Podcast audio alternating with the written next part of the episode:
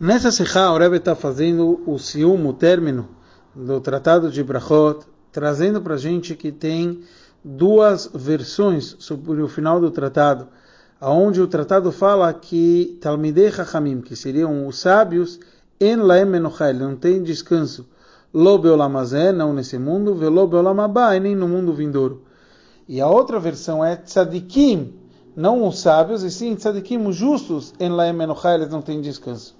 Qual é a diferença? Talmid Chacham, um sábio, é quem estudou bastante Torá. Na verdade, o estudo da Torá tem tudo a ver com o infinito, porque a sabedoria divina é infinita. Agora, qual o assunto do, do tzadik? Ele também não tem descanso. Então a gente vai falar que a revelação, é verdade que os detalhes das mitzvot, eles são limitados, mas a conexão que a gente tem com Hashem é infinita. Então esse é o conceito que os tzadikim não tem descanso nem nesse mundo, nem no mundo vindouro. Mas ainda precisa entender sobre isso.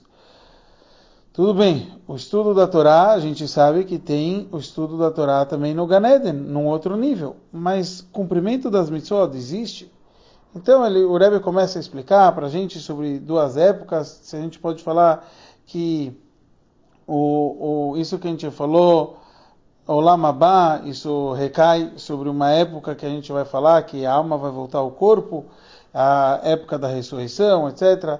Mas ele traz, de acordo com aquilo que o Rebbe Rashab, ele trouxe que um tzadik gamur, um tzadik completo, ele tem a revelação da parte que é chamada Sovev, a parte que envolve os mundos, que é a revelação divina mais profunda, até mesmo no Ganeden.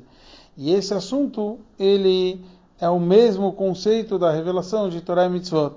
Então, algo similar ao conceito de Torah e Mitzvot, ou seja, o cumprimento das Mitzvot, também tem no Olam Abba.